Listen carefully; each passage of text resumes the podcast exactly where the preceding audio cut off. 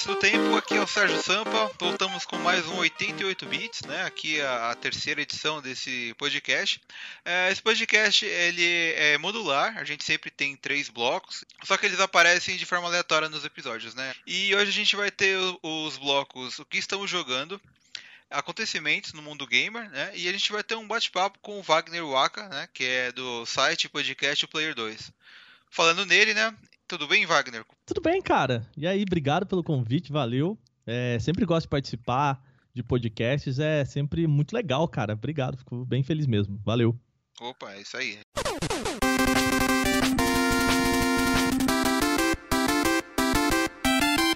Bom, vamos então pro primeiro bloco aí, para falar o que a gente está jogando recentemente, né? Aproveitar que, já que você é convidado especial aqui, Wagner, é, fala aí o que você Aliás, tem jogado. Nunca fui especial em nenhum lugar, que beleza. Primeira vez. Tá, sempre tem a primeira vez, né? Sempre tem a primeira vez, cara. é, então vamos lá, cara. Eu tenho jogado aí na semana, eu sei que a gente teve uma semana de muitos lançamentos, né? E um deles foi um jogo que talvez tenha passado é meio desapercebido por uma galera, que é um jogo brasileiro chamado Eloise's Hunt. Uh, é feito por um estúdio chamado é, T.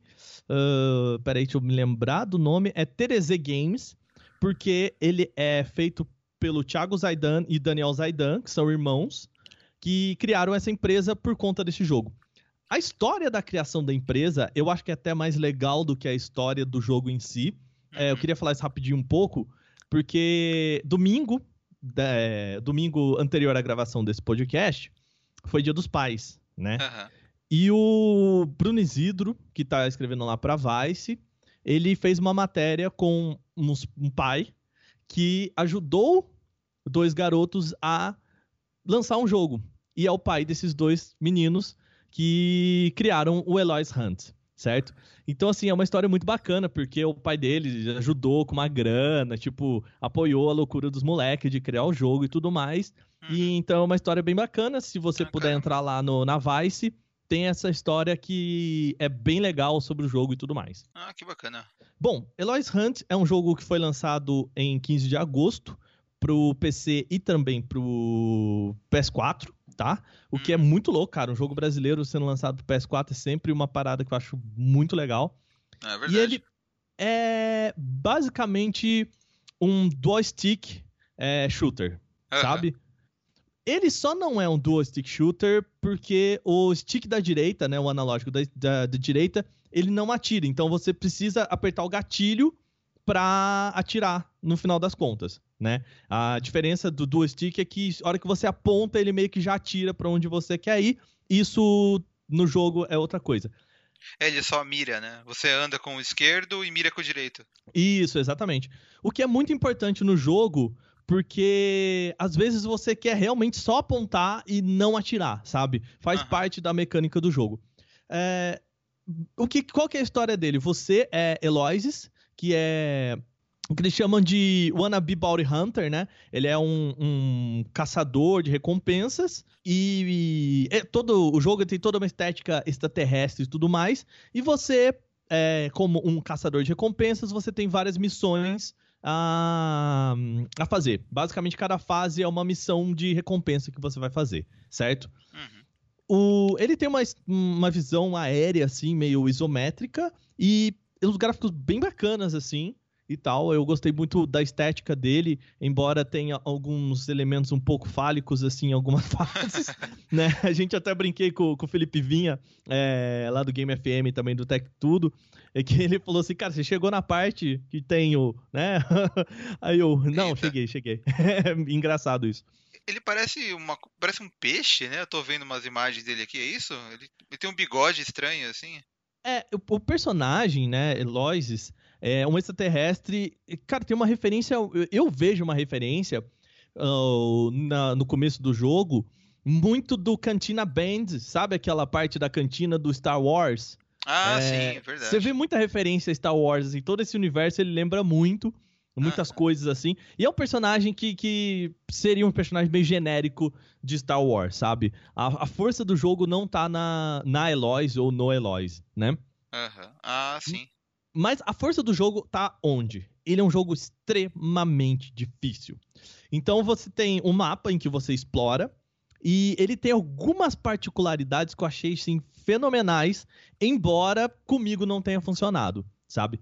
Uhum. Então, uma particularidade dele é o seguinte: você tem a sua arma, você mira e você atira. Você tem uma árvore de, de evolução, né? Em que você pode. Você passa de level e tudo mais, você vai evoluindo. Então, a hora que você atira, por exemplo, você não atira na direção que você aponta, você atira mais ou menos na direção que você aponta. Então, se você for evoluindo, ele vai endireitando essa mira, sabe? Aí você ah, vai atirar sim. realmente. Então, quanto mais pontos você coloca ali, mais reto o seu tiro vai sair, né? Esse, por exemplo, é um exemplo de como você pode evoluir. Você tem um dash, e aí se você vai lá e compra outro dash, você pode dar dois dashes é, durante um determinado tempo, ou o dash começa a ser mais rápido, você pode evoluir a velocidade do seu personagem e tudo mais. Tem dois modos em que você pode jogar Eloise Hunt. O modo em que eu estava jogando é tipo simplesmente passar a fase e tentar pegar todas as coisas coletáveis dela. Hum. certo? E existe um outro modo que não é assim, não é não, não é um modo que você escolhe no menu, mas é ele te dá essa dica porque ele também é um speedrunner. Então, na hora que você termina a fase, ele fala assim, tipo, a gente esperava que você terminasse essa fase em 3 minutos. Eu demorei 20. Caramba. Entendeu? Caramba. Então, assim, é... o que, que isso quer dizer para você? Que no final das contas, ele tá falando assim, então, o seu desafio agora é voltar nessa fase e bater esse tempo. E então, assim, a parte interessante dele é que ele tem checkpoints. Uhum. E a hora que você cai no checkpoint, você pode escolher entre salvar esse checkpoint, como o último lugar que você vai voltar quando você morrer, uhum. ou explodir esse checkpoint e ganhar velocidade. Nossa. Ah, é, a... é, tipo o que tem naquele é, Shovel Knight, assim, que dá para destruir o checkpoint. Exatamente. É bem parecido com a ideia do Shovel Knight. E então, assim, a hora que ele chega ali e fala assim, cara, destrói isso aqui, para mim, nunca compensa destruir o checkpoint. Nunca, porque eu sempre morro, eu sou muito ruim no jogo, ele é realmente difícil. E eu morri muito em várias fases. Então, assim, a dica é: se você tá indo na primeira vez, cara, sempre salva o checkpoint, porque ele vai ser valioso sabe? É um jogo que volta muito rápido, você morreu, ele já volta ali, tipo, te, te devolve e tudo mais. E essa mecânica é bacana, porque se você quer fazer o speedrun, você vai lá, destrói o checkpoint e vai aumentando a velocidade, né? O seu personagem realmente fica muito rápido. O, é. problema que eu vejo dele é que é, ele é muito difícil. Ele não me instiga a fazer isso. A hora que eu termino a fase, eu solto o controle e falo, cara, ufa, sabe? Terminei. É, é, acabou. Não quero mais voltar ali. E uma outra mecânica bem particular dele que eu achei genial é que todos os itens que você pega, ele não dá para você escolher usar aquele item ou não. O que eu quero dizer assim, se você pegou o item, você passa a usar, entendeu? Uhum. Então, por exemplo, se você vai lá e pega o, o, jetpack que ele tem, a hora que você pular, ele vai dar uma planadinha até acabar o jetpack. Se você pega uma arma, você já vai atirar com aquela arma e pronto, acabou. Como que você escolhe é, usar aquela arma ou não. Se você soltar esse item. Você pode escolher descartar o item. Então, por exemplo, se eu pego um lança-chamas, tem uma hora que é interessante você pegar um lança-chamas, mas para usar em inimigos específicos. Então, o que, que você precisa fazer? Você precisa soltar esse item, ir na fase matar os inimigos. A hora que chegar esse inimigo em específico, você volta lá e pega o lança-chamas. Só que nem complicado. sempre o lança-chamas está no lugar que você consegue alcançar, né? Então você tem que dar um, uma sambada, enfim, dar um, usar os dashes e tudo mais para alcançar o lança-chamas e matar esse inimigo. Então assim, é um nível de dificuldade só de você ter que soltar o item e depois pegar de novo, sabe? Então, são coisas, decisões simples do jogo que fazem ele ficar muito. mostrar um, um cuidado de quem fez, sabe? Um, uhum. Você fala, nossa, isso aqui é um pouco diferente sabe? Por outro lado, eu peguei muita raiva desse jogo, cara. É, é, assim, é, ele me perdeu lá pro quarto, terceira ou quarta fase, porque eu já não dava mais conta. Eu tava exausto de morrer. de, do nível de dificuldade do jogo, sabe? É, isso que eu ia perguntar, se ele é muito difícil. Ele tem cara de não ser muito fácil, né? Eu achei muito difícil. Eu vi uma galera reclamando também da dificuldade dele. Talvez seja uma parada pro, pros meninos é, balancearem um pouco. o que me deixa um pouco triste é que a hora que eu chego no final da fase, eu falei, cara, eu demorei 20 minutos para passar essa fase. A sugestão do jogo é que você passe em 3. Sabe? Então eu falo, nossa, cara, eu me senti muito merda. Sabe? Quando você chega no final, vai, porra, velho, como assim? Eu achei que eu fui bem, até peguei as coisas todas, matei os chefões, matei todos os inimigos. Aí chega no final da fase, você ainda me joga na cara que eu demorei 10 vezes mais do que você esperava, sabe? Nossa, é verdade, né? É tipo, esses tempos agora eu tava jogando é, Mega Man X6, sabe? Que é o, uhum. acho que é o uhum. pior Mega Man X que saiu. É, uhum. Nos outros você passa as fases em 3, 4 minutos. No X6 uhum. tem fases que eu demoro 18, 20 minutos, sabe? Tipo, porque elas são muito difíceis e irritantes, sabe? Você fica morrendo, morrendo, morrendo. Sim, sim. Eu acho que deve ser o mesmo caso. É, é cara, é por aí, sabe? É, é um jogo que me, me pediu muito. A genialidade dele é como ele volta muito rápido. É, a morte ela passa assim, tipo, cara, puta, morri, vou tentar de novo, morri, vou tentar de novo, morri, é muito rápido, sabe? Sim, sim. É, e tal. O problema é que eu não senti recompensa.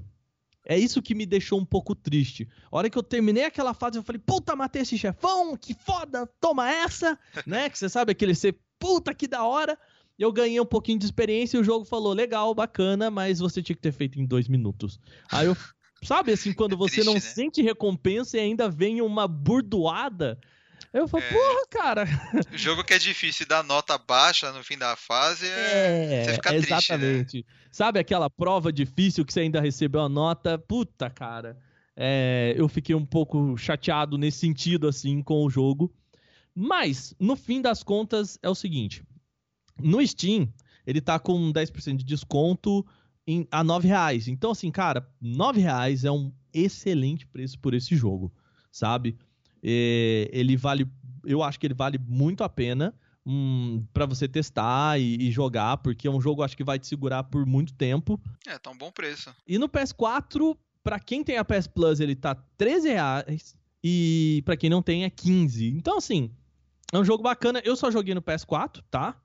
E uhum. não é, eu não sei como é que ele tá no PC, eu não testei no PC, como é que a mecânica de mouse se dá uma ajuda nesse sentido. Por isso que até eu falo que ele não é um, um dual stick shooter, né? Porque no PC isso não funciona tão bem assim. É né? complicado, não dá, né? É. Então, é cara, mas fica a dica aí, é um jogo brasileiro, o primeiro jogo desses do, do Thiago e do Daniel.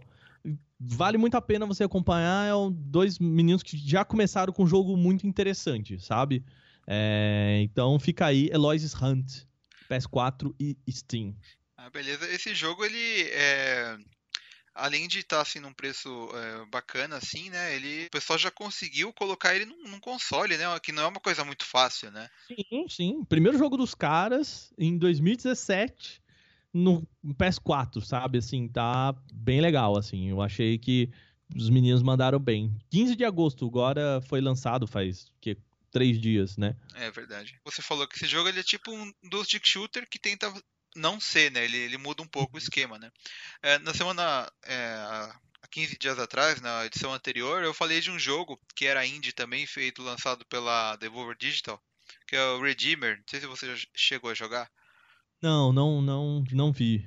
Então, é assim, ele, ele tem todo esse esquema, né, do, do, do stick shooter, só que no caso você joga com monge. Você anda com o analógico esquerdo, né, você mira com o direito, só que no caso ele dá porrada, ele vai na mão, assim, sabe? E ele faz combo, ele dá fatality, sabe? Ele, ele usa o cenário para dar fatality nos personagens, tipo tipo jogos, jogos desse estilo de porrada mesmo. E quando o inimigo derruba uma arma no chão, ele até pega a arma e atira, porque aí vira do stick shooter, né? Só que normalmente você está dando mais porrada do que né, usando arma. E ele é, é bem interessante, assim, tem essa visão de cima tal, tem um gráfico bacana. Ele é um dual stick beaten up. É, é isso. tipo isso. Caramba. É, e como você falou que no, nesse jogo não funciona direito usar o teclado, nesse jogo que eu testei também achei ruim, porque você anda com o, o WASD e quando você tenta mirar com o mouse, é, às vezes ele acaba virando para trás de onde você quer bater, sabe? Então acaba atrapalhando, sabe? Quando você joga no teclado. É bom jogar no controle mesmo, né? E é um jogo, cara, assim, para quem não tem aquele PC fodão, ele roda sussa, assim, sabe? Não é um, um jogo que pede muito do computador e tal. Então, Boa, boa dica aí. Uma coisa, o, um dos nossos colaboradores, o Lucas Almeida, ele fez um vídeo desse jogo. Ele publicou no ele tem um hum. canal que ele é, faz redublagens e tal. Ele, ele fez um vídeo é, falando sobre esse jogo que você comentou e eu vou aproveitar para quem estiver ouvindo o podcast, que vou deixar no, no post aí o link para quem quiser ver também, aí já engloba tudo isso. Olha aí, muito é. bom. Fica a dica. Ô, ô, Sérgio. Eu? Eu vou aproveitar, cara. Tá vendo? Aqui é que assim, cara, isso é um host de podcast que toma o um negócio para si. E Pode você? O que, que você tá jogando? Opa, então. É, bom, vamos falar, né? Aí essa semana eu joguei um jogo novo aí que a gente recebeu aí da Deep Silver, é, foi o Agents of Mayhem, né, que é uma, um sucessor espiritual aí do Saints Row, né, da, da saga Saints Row que acabou no 4. Uhum. E eu achei um jogo interessante, cara. Ele, ele segue esse estilo de da loucura deles, né, daquela brincadeira que o Saints Row tem, né, de rir de si mesmo, né? Isso, então, ele, ele é um, um sandbox, né? Estilo Saints, Row, tem as piadinhas, mas só que ele, ele tenta mudar um pouco assim, ele não é tão exagerado. Tipo, não dá pra sair correndo pelado na rua, batendo uma piroca de plástico, sabe? Não tem essas coisas, sabe? Não chega nesse nível, ele tá um pouco mais. É, um pouco mais politicamente correto, vai. Não, não muito, mas tá, sabe?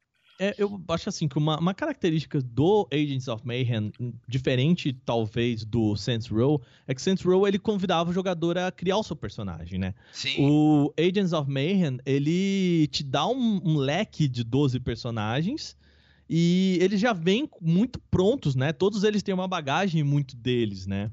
É, ele mesclou essa ideia de fazer um jogo de sandbox junto com esse esquema agora de esses jogos de, de, de campeões, sabe? Essa coisa meio uhum. MOBA, assim. Então o personagem, todos eles já vêm prontos, né? Tem, cada um tem seus poderes especiais é, bem definidos, assim. E você não edita é, cor de roupa, você não troca a roupa deles peça por peça, né? Você, o que você troca são skins também, né? Que é, veio desse.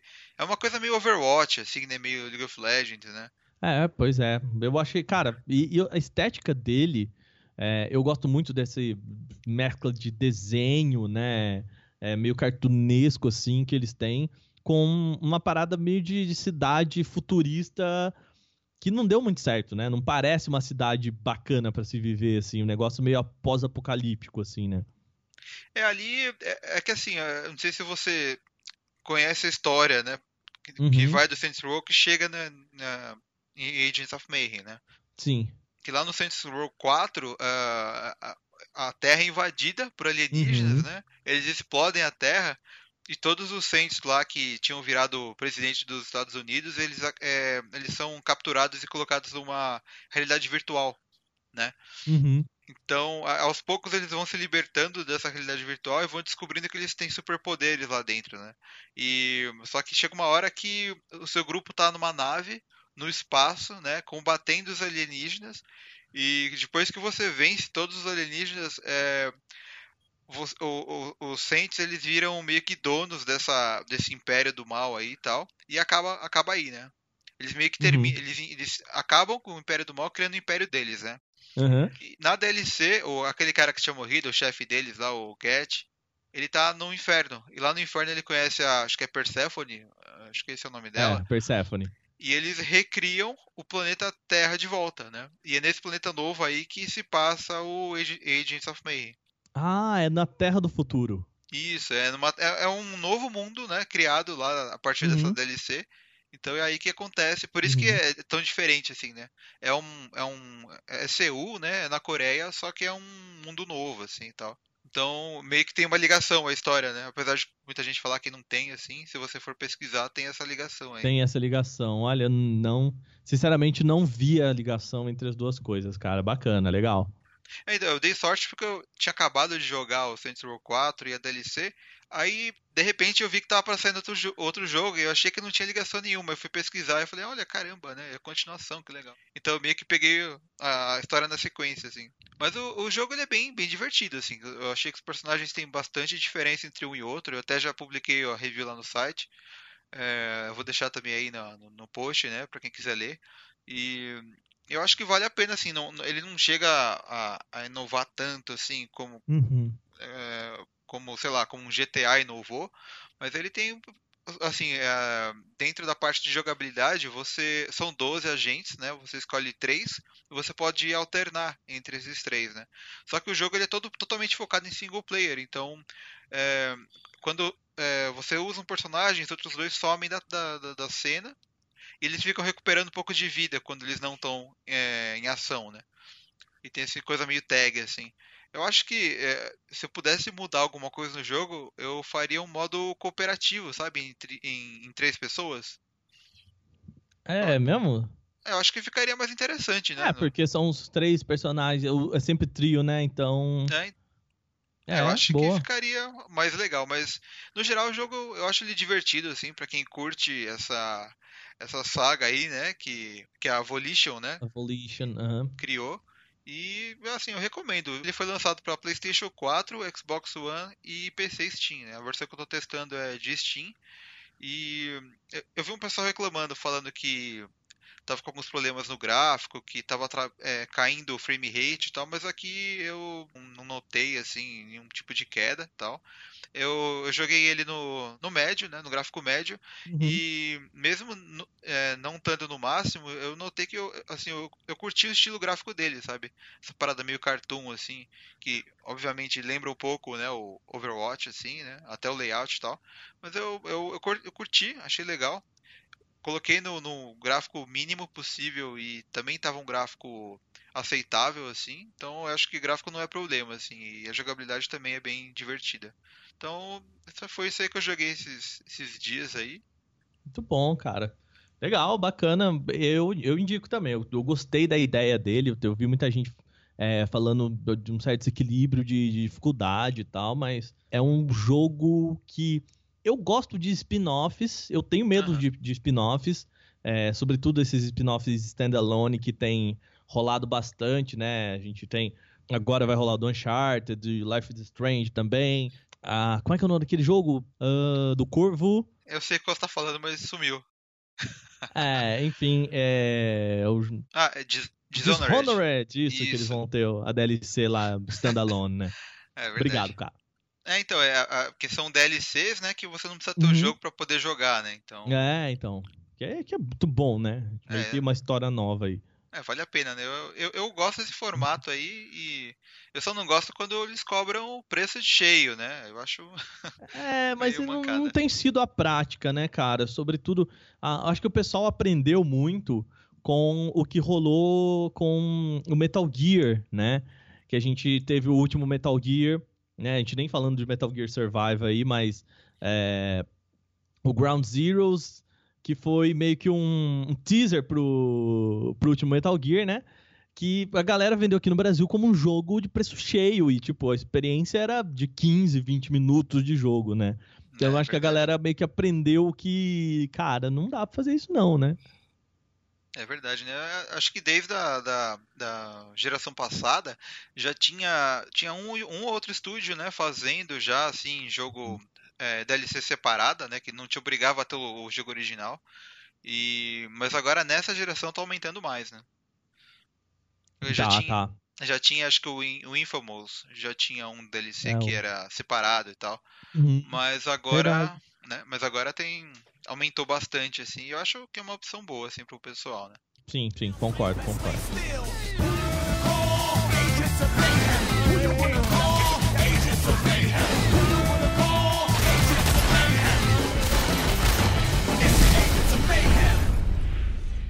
Bom, beleza. Então, eu acho que isso aí foi, né, o que a gente falou que a gente jogou essa, essa semana agora, né? Uhum. E, bom, vamos então pro segundo bloco, é, para comentar aqui umas, algumas notícias aí da, dessa semana, aí, alguns acontecimentos né, no, no, mundo gamer. Teve vários lançamentos essa semana aí, como a gente já falou aqui, o, o Agents of Mayhem, né, que saiu na terça-feira. Também saiu o Sonic Mania, que eu não joguei ainda porque eu comprei a versão de Steam e eu tô esperando lançar, que uhum. é dia 29 que vai sair. Olha aí. Eu vi muita gente jogando no, no Switch e apaixonado, né? É, né? E eu, eu tô esquivando de todos os spoilers, não quero saber de fase, não quero saber de trilha sonora, tô, tô, tô firme e forte aqui tentando escapar, mas tá, tá difícil, viu? Então, então nem vou comentar, segue a vida aí. é, mas você chegou a jogar já ou não? Não, eu não cheguei a jogar, eu vi muita, muitos, muitos gameplays, assim, tudo mais. Eu não sou da turma de Sonic, cara. Uhum. Uh, da, da galera dessa geração Sonic e Mario, eu nunca gostei muito de Sonic por um motivo. Eu sempre achei que Sonic era um jogo que ele me pedia que abrisse mão de muita coisa, sabe? Tipo, cara, segue a vida, corre. Eu sempre queria pegar todas as argolas. Ah, eu queria sei. voltar, eu queria explorar tudo. Eu queria jogar Sonic como eu jogava Metroid. E não é assim que você joga Sonic, sabe? É, isso é verdade. o, o, Sonic tem que chegar no fim da fase, né? Não é tipo é, coletar as coisas, né? Exatamente. Então eu, eu demorei muito para aprender isso e a hora que eu aprendi isso eu já não tinha essa paixão por Sonic, sabe? já estavam talvez um pouco velho demais para isso. Então, é, nunca foi um jogo que me pegou muito assim, sabe? Eu gosto uhum. de ir devagar e o Sonic ele vai, vai, vai, corre, vai, termina a fase. É, chega lá no fim, sabe? Você tá andando a mola te empurra, assim, não, pera, é. eu queria voltar e tal. E sempre me, me, me encheu o saco o fato de que metade da fase eu tinha a impressão de que era o jogo jogando para mim, sabe? Então, assim, gente, desculpem vocês que amam Sonic, é, eu entendo a grandiosidade do Sonic, toda a história e tudo mais, né? Pra história da SEGA e enfim. Mas não é para mim, tá? Mas continua sendo um jogo maravilhoso em termos de história e tudo mais. Eu reconheço isso, tá bom? é, isso é verdade. Ele, ele tá, assim, bonito, não dá pra dizer que não tá, né? Eu... Sim, tá. Nossa, bacana demais. Tá bem bonito mesmo. Sempre foi. Que... É, o pessoal que trabalhou aí é, é, mostrou que era fã, a SEGA, a SEGA curtiu né, o trabalho deles uhum. e e deu-se, resultou nesse jogo aí, né? Mas vamos ver, dia 29 eu vou poder testar e depois postar aí uma, uma review meio atrasada, né? Mas a culpa não é minha, né? A culpa é do, do jogo que atrasou para lançar. Mas enfim, falando aí em, em, atraso, né? Tem o Crackdown 3 aí de, do Xbox e PC, né? Que foi adiado para ano que vem, né? É, não, é. Assim, é a segunda grande. A, né, a gente teve o cancelamento aí no começo de, de, do ano. A gente teve o Fable que foi cancelado, a gente teve outros jogos de Microsoft que foram cancelados. O Crackdown meio que era a nossa aposta da Microsoft pro ano, né, cara? Uhum. E aí, de é, repente. Complica, né? É, teve é... o Scalebound também, que eu acho que foi cancelado. Scalebound, não, Scalebound nem me fala, né, cara? É complicado, né? Tá, a, a, vida de quem tem Xbox tá, tá triste aí. Uhum, pois é. O produtor disse que é, é sempre aquela mesma é, coisa, né? Adiaram o jogo porque ainda tinha coisas para melhorar e tal, e queriam entregar uma experiência melhor, né? Por um lado é chato que a pessoa é, fica mais tempo esperando para sair o jogo, né? Mas por outro, é, garante um pouco mais que o jogo vai sair bom, né? Que ele vai ter menos problema, menos bug, né? Eu, eu sofri uhum. muito aí com um tal de Sonic 2006 aí, que o jogo é saiu incompleto e permaneceu incompleto, né? O jogo inteiro é bugado e zoado. A única coisa que presta nele é a música e o resto é tudo meio mais ou menos, meio feito nas coxas, né? Então, para evitar esse tipo de jogo assim, eu até relevo assim, né? Acabo esperando o jogo ser terminado para poder jogar. Só que é uma pena que o Xbox está precisando aí de jogos exclusivos que não estão saindo, né? Então, cara, é, eu tenho dois pontos em relação a essa notícia. Ah, o primeiro ponto é, de fato, vale mais a pena você esperar o jogo, com certeza, porque às vezes o jogo ele não se sustenta, ele acaba perdendo porque ele foi lançado pela metade. A gente sabe que hoje a tecnologia de internet e tudo mais, ele permite que você atualize o jogo com um patch e tudo mais, você atualize bem ele, né? A gente tem exemplos bem recentes disso, né? Uhum. É, aliás, um dos lançamentos aí da última semana foi o quase a, a o No Man's Sky 2.0, né? Ah, é verdade. A galera adicionou um monte de coisa no jogo e tudo mais, que é um exemplo bem claro de um jogo que foi lançado pela metade, assim, né? E, enfim, mas o Crackdown, qual que é o, eu acho que o principal problema dele? Ele é muito ambicioso, né? A ideia de que você tem um modo campanha, multiplayer cooperativo, multiplayer competitivo e aquela ideia dele trabalhar com é, servidores em nuvem, processamento em nuvem, né? Para que tudo consiga ser destruído e não sei o que lá e tudo mais. Então, eu acho que a galera da Microsoft, nesse sentido aí, tá apanhando com isso por conta de tentar realmente trazer essa, essa tecnologia para o Xbox One. É um problema, é um desenvolvimento complicado, enfim, mas é melhor que eles façam isso. Por outro lado, cara, a gente tá bem órfão de jogos exclusivos pro, pro Xbox. Uhum. Muito embora a gente tenha algumas coisas bem legais, mas assim, cara, nos últimos tempos, eu sou um, um, jogador de Xbox e eu tenho visto, assim, várias, vários jogos que, pô, que legal, vamos colocar. Tipo, Hellblade não saiu para o, o Xbox. O Eloys Hunt, que eu falei aqui, não saiu para o Xbox. A gente tem aí grandes jogos no ano que, se não são exclusivos da, da Sony, só saíram para PC em relacionado a, a consoles, né? Então, cara, uhum. tá difícil de você convencer uma pessoa de que um Xbox ele vale a pena pelos seus exclusivos, ele vale a pena por um monte de outros serviços e qualidades e tudo mais. Mas assim, realmente a gente sabe pela história que o que vende um console são os seus jogos e sobretudo os seus jogos exclusivos. Nisso a Microsoft, ela. Eu acho que ela tentou convencer a gente na E3 e agora, com esses pequenos recados que eles vão dando, a gente vai minando, sabe? Eles estão muito quietos, né, cara? Faz o que? Desde a E3 que a gente não vê a Microsoft falando muito. É, né? verdade. É, o Xbox One X aí, é, ele vai trazer é, um processamento melhor, gráfico melhor, mas o que tá faltando aí é, é jogo, né? Que... Uhum, claro. E, assim, a gente teve uma polêmica aí no primeiro semestre, que é aquela discussão se o Xbox ele precisava de mais potência ou se ele precisava de mais jogos, né? A gente esperou, eu acho que parte da comunidade, sobretudo a comunidade Xbox, esperou pacientemente a E3. Na E3 a gente teve o, o Xbox One X, uma line-up gigante de jogos, né? Hum. Mas sabe quando você ainda tá esperando essas coisas chegarem, né? Ah, lógico que a gente tem aí quatro meses pro final do ano.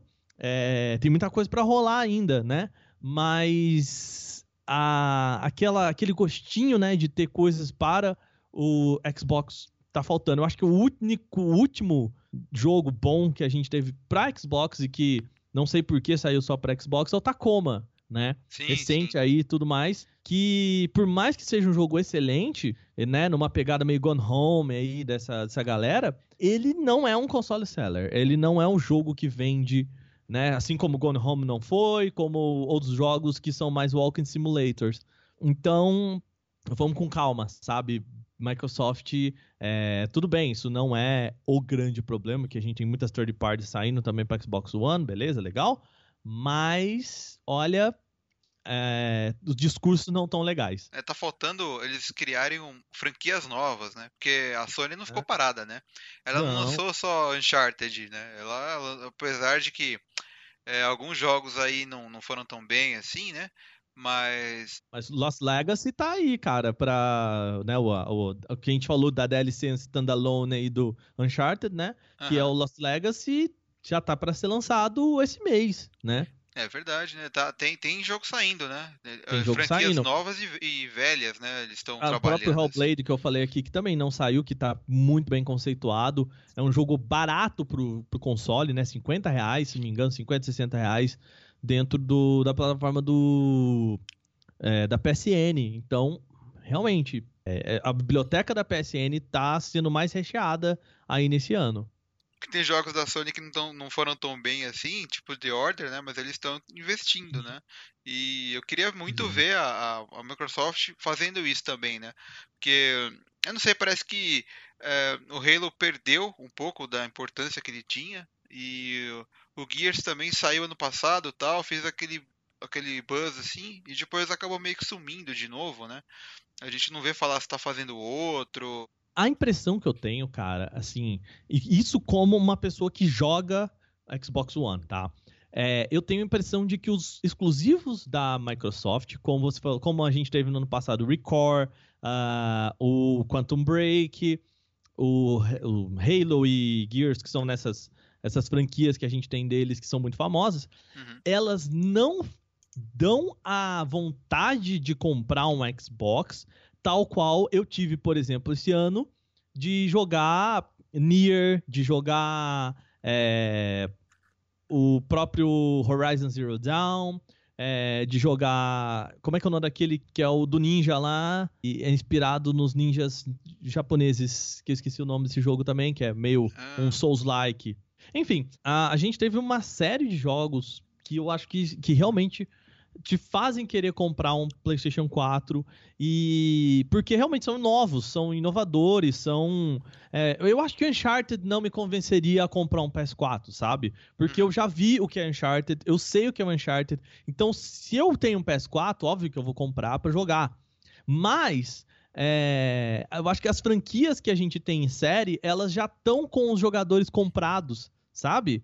E quem não joga essa série dificilmente vai pegar essa série agora. Uhum. Então não é ela que vai vender o console, não é ela que vai convencer aquele cara que não tá comprado já. É um jogador novo numa franquia nova, sabe? Eu tenho muito mais interesse num Life is Strange, num. Que eu falei, num Nier, num.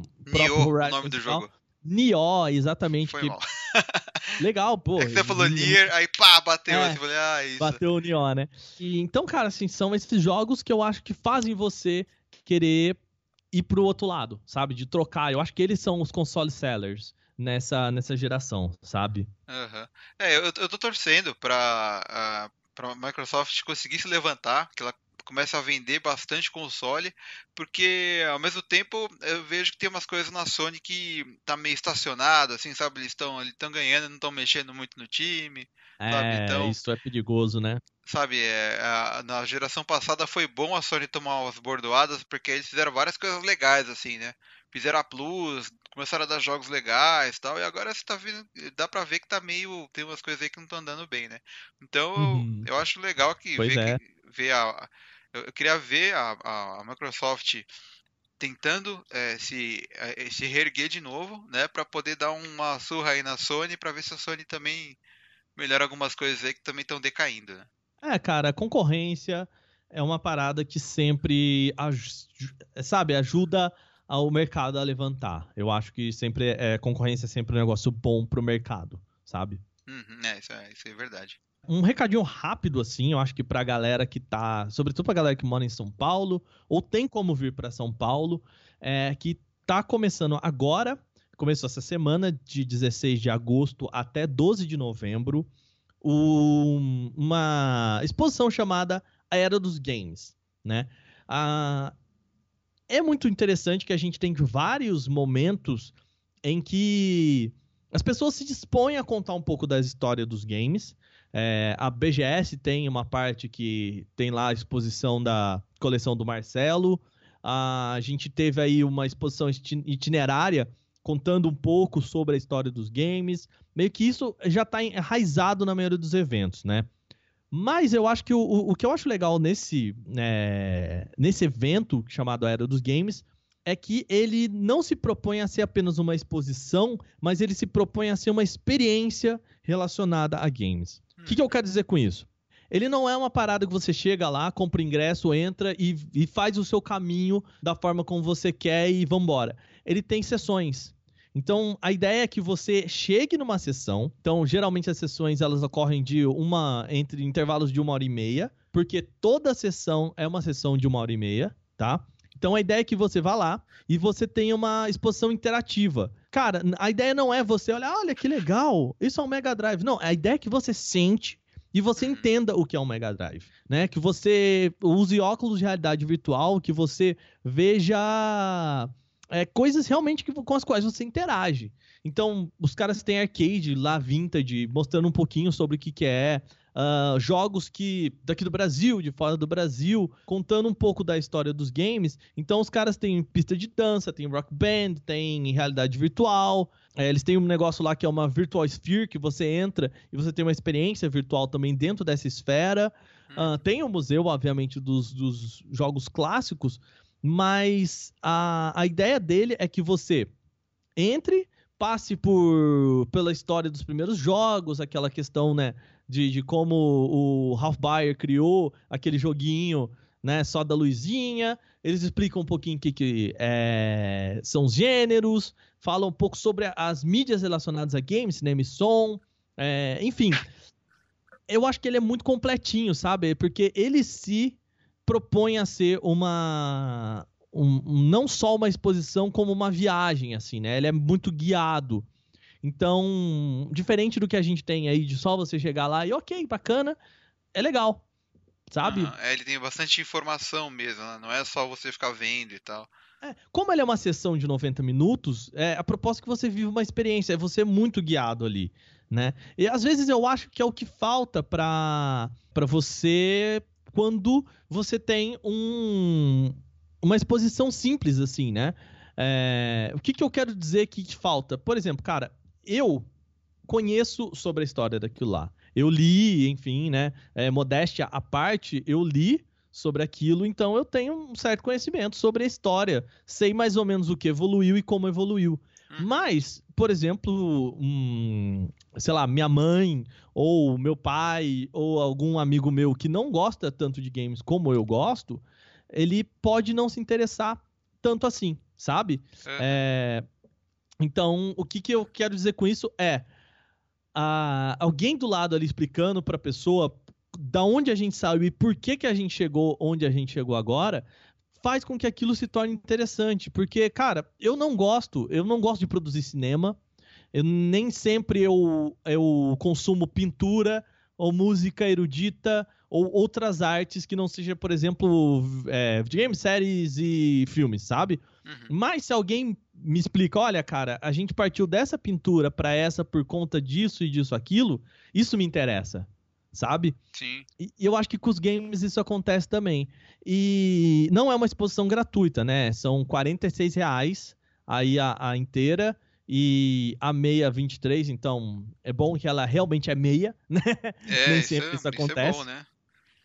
Mas o então assim, é um ingresso que você paga para você realmente estudar um pouquinho sobre essa arte, sabe? Ter uma experiência legal sobre essa arte.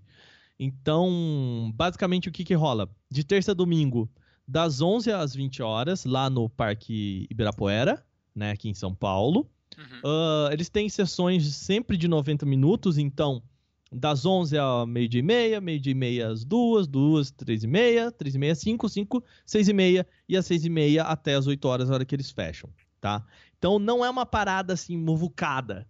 É, realmente é a ideia é que todo mundo entra ali e tem uma experiência guiada. Isso eu achei bacana. É uma coisa bem diferente das lutas que a gente tem aqui, sabe? É, eu dei uma olhada aqui na, na nas, postagens que tem em outros sites tal, desse evento. Uhum. E eu vi que, assim, tem muita coisa ali que eu cheguei a ver uma vez, que teve uma exposição, não lembro se era exatamente essa. Foi no Museu é, de Imagem e Som, mas faz um tempo já, quando, Uhum. Eu trabalhei no Game Lib, eu acho que foi 2012, por aí. Eu lembro de ter visto é, esses consoles e tal. Eles mostram até uns aparelhos antigos, né? Tipo os primeiros é. videogames, assim, uma coisa meio anos 70, assim, né? É bem, é bem bizarrão, assim, pra quem, pra quem nunca viu de perto, é, é tipo uma viagem no tempo mesmo, né? E, e assim, cara, é difícil de você consumir isso, de você é, entender o, isso por si só, sabe? A não ser que você se interesse muito. E se você se interessa muito, meio que você já sabe, entende o que eu quero dizer, assim? Uhum. É, então é, é, legal mesmo, assim. Chega, cara, senta lá, brinca aqui e, sabe, presta atenção. Por que, que você acha que é assim? Por que, que você acha que isso se transformou e mudou e o que mudou? É, eu, cara, é que eu, eu falo isso com um tesão muito foda, que eu gosto muito de ver isso, sabe? é, é legal mesmo, né? Você vê a evolução, né? É, eu acho. agora, assim. Eu, eu me empolgo, assim. E até, cara, para você que não tem aí 46 reais ou tá fora do, do Brasil e quer sentir um pouco dessa cultura que a gente tem, né, dos games, dos arcades e tal, eu quero deixar rapidinho, cara, só um, uma indicação de um filme que tem na Netflix, um documentário chama The King of Kong, que é um documentário sobre pessoas que batem recordes de King Kong no arcade. Sabe? Caramba, Aquele... sério? É a história de dois caras que são rivais que é, brigam para ver quem tem o maior é, score de King Kong da história dos videogames. É fenomenal esse Caramba. documentário. Isso É é, demais. diferente, né? Hã? É uma coisa, uma coisa diferente, né? Cara, ele é, é um documentário que tem um. Ele anda numa linha entre o bizarro.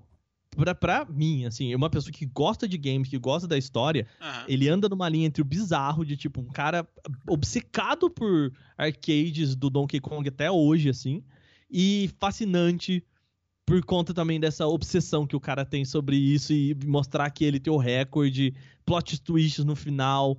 É assim, é um documentário maravilhoso, eu não vou falar mais nada. Vejam, The King of Kong tem na Netflix. Ah, eu não sei em português, eu acho que o rei do rei do Kong, alguma coisa assim. É que quando você joga pro português, ele perde esse trocadilho do carilho aí, né? Que é o The King of Ah, Kong, é, é verdade, que é né? maravilhoso, um título fenomenal pro filme. Beleza, né? Eu acho que, então, era essa aí, né? A... Era dos games, lá no. no como é que é o nome? No Parque Ibirapuera, de 16 de agosto a 2 de novembro, tá, cara? Desculpa só pra galera se situar. Ah, beleza. Então acho que era isso aí que a gente tem pra falar aí, né? Das, das notícias e acontecimentos aí recentes aí sobre games, né? Então a gente vai agora pro nosso último bloco, né? Podcast Player 2, nego! Player 2, o podcast que você chama para entrar na sua casa. E nesse bloco aqui, o Wagner vai falar um pouco aí, né, sobre o O Player 2, né, o site que o site que você, você tem desde 2013, né? Isso, É. lá no finalzinho de 2013, setembro. Vai fazer, cara, quatro anos aí, ó. Olha só, é, tá, tá grandinho já, né? Ele, é, pelo que eu andei vendo, ele foi criado por cinco pessoas, né? Atualmente Uhum. tem o o Alex, o Rafael e você, né, que tá cuidando aí do site. Sim, mas, mas assim, o, o Rafael ele já não participa tanto, Uhum. né? É, já faz um, um tempo assim que ele tá mais, mais afastado. Ele tem é, cuidado mais de um outro site que também a gente foi parceiro por muito tempo e, e meio que fez junto, que é o Séries do Momento, que é relacionado só a séries de TV, e filmes e tudo mais. Também recomendo que vocês entrem, que o, o Noia, vulgo Rafael, ele sempre, cara, ele é muito bom e faz um trabalho fenomenal lá no Séries do Momento. Ah, beleza. A gente deixa aí na, na- no post aí o link, né, para o pessoal poder Uhum. acessar. Eu queria que você falasse assim a- a- sobre a criação do site, assim, a inspiração que vocês tiveram, e tal. Como tá tipo do, do início, assim, como foi a, a criação de- desse desse site e podcast, né? Cara, assim, ah, o que acontece? A gente. Nós cinco que criamos o site, nós éramos estudantes, tirando o Alex só, Uhum. eh, nós éramos estudantes da Unesp, lá em Bauru.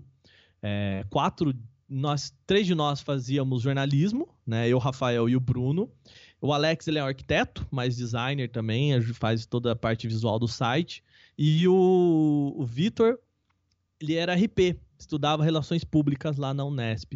E a gente eh, trabalhava num site que era um, um- um trabalho da faculdade que chamava Comando Login, que era encabeçado pelo Pedro Zambon. Hoje ele é mestre, professor da, da Unesp e tal, mas era o cara que criou o site. Ele tá, o pessoal indie conhece ele muito porque ele é um cara que estuda hoje os games no Brasil. Né? Ele virou acadêmico bem certo assim.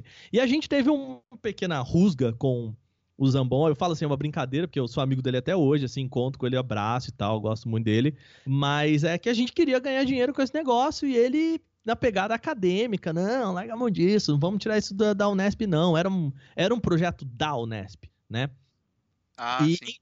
e aí a gente falou, beleza, então, cara, a gente quer fazer outra coisa e beleza, abraço, é, demos tchau pra ele e nós cinco montamos o que é o Player 2. A ideia do Player 2 era uma startup na época, né? Era uma empresa tal criada com a ideia, a gente tinha uma ideia muito maluca na época, que é a gente queria profissionalizar realmente o jornalismo de games no Brasil profissionalizar no sentido assim, a gente queria fazer jornalismo de games, né? A gente achava que carecia muito disso na época, final de 2013. A gente não conhecia muito da galera que produzia, eu acho que a gente tinha revistas, o IGN ainda não existia, o All Jogos já estava lá, o Games on the Rocks, né, o pessoal do IG, do Arena I também já fazia, uh, que hoje se divide entre o jogabilidade, o Kokai Corraine e o Overloader com o resto da galera, né? Aham. Mas tinha pouca gente fazendo, sabe? É, e, e fazendo coisas assim, sozinhos e, e tudo mais. Tinha o pessoal do Meia Lua que tava começando com a gente também, o pessoal do Combo Infinito, né? Que era uma turma que a gente conhecia um pouco mais, a gente ficou muito amigo. O pessoal do Critical Hits. ah, meio que assim, todo mundo meio que surgiu nessa época, sabe? O Critical Hits eu acho que um pouco mais antes de, de nós todos ali. E, e a ideia era essa, cara. A gente fazia. ah, cada um ali tinha a sua ideia. O Alex ele manjava muito de filmes, né, de vídeos. O primeiro, aliás, o primeiro programa que a gente soltou no YouTube foi um documentário sobre a BGS de 2013 que a gente fez. Ah, eu sempre fui o cara que editou e apresentou e montou podcast. Sempre gostei muito disso, já trabalhava com isso há muito tempo. Uhum. E o resto da galera, cara, todo mundo escrevia e fazia, entrevistava e tudo mais. Então a nossa ideia era essa, sabe? Lá em 2013, em setembro, a gente começou o projeto mesmo em abril de 2013. A gente pensou tudo, logo, é ideia, patrocínio, é parceiro e tudo mais. É, entre abril e setembro aí, né? Basicamente cinco meses só pensando, só produzindo logo, produzindo coisas pra lançar o site, sabe? É, essa é uma, uma parte assim que dá trabalho, né? Porque quando eu comecei É. 88 milhas foi. A gente ficou ali é, quase um ano ali é, acertando tudo, sabe? É, não é, É fácil não, já- galera. já tinha o nome do site, né? Mas Uhum. é, a gente teve que pegar, desde criar o site até fazer o logo, a fazer a identidade visual, né? a definir tudo que é relacionado ali, né? Fanpage, YouTube, tudo. É uma coisa que é bem complicado de fazer, né? E a gente queria sempre brincar com essa ideia de player 2, né? A ideia de quem controla o negócio, né? De quem tem o controle é o leitor, ouvinte, enfim, espectador. Nós somos player 2, sabe? Aquela pessoa que acompanha, mas quem manda é o player 1, sabe? Eu acho que assim, uma parte legal da história do Player 2, que eu sempre gosto muito de contar, tem duas coisas que a gente fez. A gente, na ideia, na época a gente tinha uma ideia de trabalhar também com assessoria para eventos. E antes do Player 2 existir, lá para outubro, isso, é, setembro, não, ah, julho ou agosto, assim, a gente fez a assessoria de um evento chamado Batalha dos Games, né? que a Sim, gente eu- conheceu. Eu tava nesse evento. Você tava, então? A gente que Eu fez fui. assessoria nesse evento. Ah, então, eu Olha eu que fui. legal. Eu, eu, eu acho que eu fui. Quando, quando foi mesmo? Em julho, mais ou menos? Foi, é, foi um pouquinho depois, eu acho, da E13 e tal. Nessa época eu ainda tava no, no Game Lib, só que eu já tava começando a criar o 88 milhas, né? Então a gente. Uhum. Eu fui como Game Lib, mas um amigo meu, o Alfredo, que ele era do, 80 do 88 milhas, né? Ele foi como. É, ele foi do site, né, pra lá, assim, ele se credenciou e tal. E esse evento foi bacana, eu lembro de que tinha bastante gente lá, tinha é, alguns- convidados famosos, né? Eu lembro até que Tinha. teve a diferença, né? Naquela época eu, eu lembro que o Omelete teve um stand no evento, não teve? Sim, teve. é, teve. Eles tiveram um stand no evento. A, o pessoal da. é, de jogos lá. Meu Deus do céu. Ah, que faz jogos de Galápagos. tabuleiro. Galápagos, o pessoal da Galápagos a gente conheceu lá. Nesse evento teve o Felipe Neto, Danilo Gentili, o pessoal da TGS que a gente conheceu, Rato Borrachudo, Damiani, pessoal muito legal que tava lá. Leon, Monark, É, eu lembro que um desses youtubers estava lançando um livro, não lembro quem. Era o Felipe Neto. Ah, foi ele? Ah, tá Era o lançamento do livro do Felipe Neto. E, mas assim, cara, pra gente foi uma experiência porque a gente. Foi o primeiro trabalho que a gente fez, foi esse evento. A gente ganhou esse evento meio que no grito, né? Ah, a gente conversando com o Castrezana, que hoje faz o Nerd Rabugento. Ele era um dos sócios do evento. E eles estavam precisando de um pessoal de assessoria de comunicação. Eu lembro da gente falando, o Vitor, o Orelha, falando com eles assim: olha, é o seguinte, a gente quer fazer. É, como a gente precisava na época de visibilidade, a gente falou: a gente só quer o nosso logo no site e a gente faz o trabalho. Tipo assim, cara, faltando três semanas pro evento. Hum, E aí o cara, mas por que, que a gente vai deixar a comunicação do evento com vocês? Eu lembro até hoje, do lado dele, ele falou assim: porque a gente faz melhor. Eita, Aí eu falei, aí eu olhei, pra ele, convenceu. com a- é, eu olhei pra ele com a cara de o que, que você tá fazendo, cara? Aí ele. Aí o cara, não, beleza, tá, eu vou conversar aqui com o meu sócio já ligo pra vocês. Sei lá, meia hora depois, ligou, ele atendeu, aí ele desligou o telefone assim, virou pra mim e falou, cara, então, fudeu. A gente tem três semanas para fazer esse evento. E, tipo, não tinha credenciamento de imprensa, tinha nada, assim, né? E aí a gente fez meio que todo, toda essa comunicação foi uma experiência animal, assim. É, deu muito certo. No final, a comunicação do evento foi animal. Aham. E, e aí, uma semana depois que a gente voltou da Batalha dos Games, a gente entrou em contato com uma empresa de Bauru, era onde a gente ficava, chamava JP Infogames. O dono dessa empresa, o JP, ele virou um amigo, assim, um sexto elemento do Player 2. No final, cinco, porque o Bruno saiu muito recente, assim, sei lá, uns dois meses depois que a gente criou o Player 2, ele já largou mão e foi fazer outra coisa. Então, é meio que o JP era o nosso quinto elemento. É um cara que é, ele tinha essa loja, ele patrocinava a gente, e aí do lado da loja dele tinha um espaço que ele meio que fez é, para fazer propaganda da loja dele. E ele precisava de pessoas para produzir conteúdo. E ele falou: então, eu, eu vou transformar isso aqui no QG do Player 2. E a gente passou dois anos tendo um escritório patrocinado pelo JP, que foi assim, cara, um pai pra gente. Ah, É, que um- legal.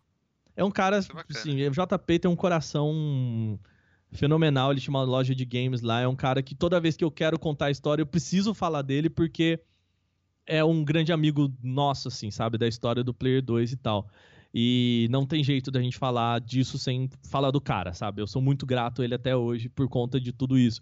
E a gente passou dois anos, basicamente, com esse escritório e os vídeos em que a gente produzia era um lugar. Tinha chroma key, a gente tinha os videogames lá, que, eles, que a loja cedeu e tudo mais. E produzimos muita coisa legal, muita coisa com ele, muita criatividade. Ele ia lá e dava pitaco e falava: por que, que vocês não fazem isso? Olha aqui, tenho esse videogame. Ele era colecionador, né? Ele ainda é colecionador. Tinha muitos jogos, trazia, levava pra gente: olha isso aqui, isso aqui, ó, é um 3DO. Olha, isso aqui, ó, ele tinha o, um outro amigo nosso também, lá de perto de Bauru, ele tinha o, o Nintendo 64 DD, sabe? Uhum. Que é muito raro, assim, e tal. É, É, o vivo, eu Barbosa. acho. Pois é. E aí a gente tinha mesa de, de podcast, é tudo assim, muito profissional, sabe, cara? E foi um trabalho, a gente fez muita coisa legal, conseguimos fazer muita entrevista.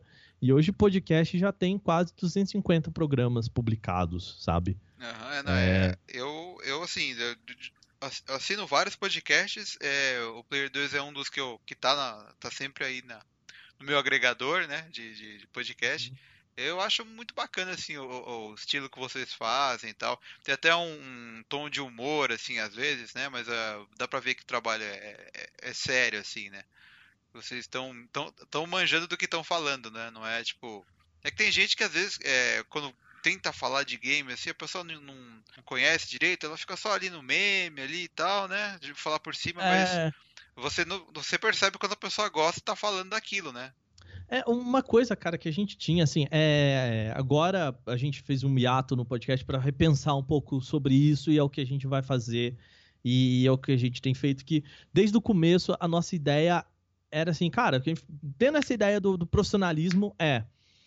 Eu preciso trazer quem. Eu não sou uma pessoa que conheço a história dos games ou conheço um game, eu não, não desenvolvo e tudo mais. Eu sou jornalista, né, cara? Então eu preciso conversar com quem faz, porque eu só a minha profissão ela não é desenvolver games, ela não é jogar games, ela é fazer perguntas e escutar, sabe? É, basicamente é isso que eu preciso fazer. Então é, é isso que a gente quer fazer no podcast, trazer pessoas que têm experiência na área e tentar é, cercar tudo que esse assunto pode ser feito. Então meio que é a nossa proposta tanto em vídeo quanto em podcast, em texto é sempre isso, sabe? Eu sou um cara muito chato, cara, em relação aos textos. E é, galera que, que, que colabora hoje com a gente lá no Player 2, né? O Silvio Dias, que escreve pra caramba, Rodrigo, o Vim Marim, que é um fã nosso que entrou para pro time também, gosta de colaborar com a gente. Todos eu pego o texto deles e falo, então, cara, vamos, entra no drive aí que eu, vou, eu sempre pego e, e, e falo, cara, e falo, por que isso, por que aquilo, cadê a fonte disso e tudo mais. Porque a ideia é que a gente não, não consegue pagar essas pessoas para trabalhar, você sabe como é que é, né, cara? É complicado. Mas pelo menos eu consigo devolver para as pessoas a experiência que eu tenho formado na área, né? Eu sou jornalista formado, como eu falei lá pela Unesp, lá em Bauru, né? Então, essa experiência a gente consegue passar. É, a pessoa ela, ela colabora e ela recebe, é, ela acaba aprendendo também, né? ali. Não, minha ideia é essa, cara. O que eu consigo, o que eu consigo, consigo devolver pra pessoa é, cara, vem cá, deixa eu te ensinar alguma coisa que eu sei e o pouco que eu sei também, né? Porque é, eu, eu trabalhei com jornalismo durante sete anos em redação aí, mas ainda não é nada perto de uma galera aí que, né, Miyazawa da vida. Ah, é, os- Foi na primeira os monstros, E3, né? Da, da redação, é verdade, né? É um pessoal que sempre me inspira, assim, é, e com quem, por sorte, eu tenho a chance de ter contato, né? O Miyazawa, o Azevedo, né? O Theo Azevedo, o Fabão também, né? lá da Capcom. Sim, são sim. pessoas com que, sim, eu acho que os três aí são os grandes nomes que a gente tem no, no jornalismo de games, que são pessoas que têm experiência e estão aí há muito tempo, né, cara? É verdade. E você tem assim uma ideia de quando volta o podcast? Quando tá- volta? É. Volta semana que vem. Olha só que beleza. Sim, não sei quando, quando sai esse podcast. Ele vai sair, é, não sei se sai no sábado ou domingo agora, preciso ver. Ah, então semana que vem é, tem episódio, já gravamos essa semana, um tema muito bacana. Ah, tá. bacana. E entre segunda e terça a gente tem um episódio novo aí. Já tô editando. Eu, eu vi que tinha um, um bônus stage ali, né? Uhum. avisando que ia voltar e tal. Então, pra quem, Sim, para os seus fãs aí, né? O pessoal já vai ficar contente aí com a volta aí, né? volta. A ideia é, a partir de agora, a gente tem um podcast que é o nosso level, né? Que a ideia é que a pessoa saia com um level a mais, né? Então a brincadeira é essa, você entra e pra- com mais experiência, né? Passa de level. E a gente vai ter o nosso Indicaí, que é basicamente um podcast de indicação. Então, essas semanas intercaladas, porque a gente consegue ter duas semanas para estudar uma pauta, trazer entrevistados, é, falar com especialistas. Então, é isso que a gente quer. Ah, legal, bacana. Você tem alguma consideração final aí pra falar sobre o, sobre o site, sobre o podcast? Cara, só queria convidar o pessoal a você quiser conhecer www.oplayer2.com.br, sempre o Player 2, tá? A gente não consegue pegar o URL Player 2, mas tudo bem. Ah, a gente e o podcast nos agregadores aí você encontra como Player 2 mesmo, tá? Ah, temos aí, cara, 200 e eu nem sei quanto que eu sei que a gente tem tantas variações de podcast no nosso feed, mas tá lá para os 200 e alguma coisa aí, 230 programas publicados já. Então tem muita coisa para você conhecer, várias épocas aí do Player 2. É isso. Bom, acho que é isso, né? Então, é, queria agradecer aí, Wagner, pela sua participação aqui, né? Por ter falado um pouco aí do seu site, né? Isso a gente agradece. Bom, é, esse então foi aí nosso 88 bits, né, de número 3. É, espero que vocês tenham curtido aí o, o podcast, né? É, não esqueça de deixar seus comentários, críticas e sugestões aí no post, né? É, também você pode enviar e-mail pra, para sergiosampa.88milhas.com.br. É, para quem acompanha o podcast pelo feed ou, ou por algum agregador, né? Esse podcast ele é do site 88 milhas, né? é www.88milhas.com.br. E não esqueçam, né, que toda semana agora a gente está tendo um podcast é, especial aí, né? É, onde a gente comenta o último episódio exibido de Game of Thrones, né? Inclusive, inclusive os que são vazados? Não, isso aí não. A gente só fala, a gente só fala de episódio exibido pelo pelo HBO, né? E dentro da grade certa, né? Esses de Uhum. passar sem querer errado, a gente também não comenta. Então a gente, a gente não, não, não tá apoiando a pirataria, né? O que você podia fazer, cara, é um próximo uh, podcast todo em espanhol.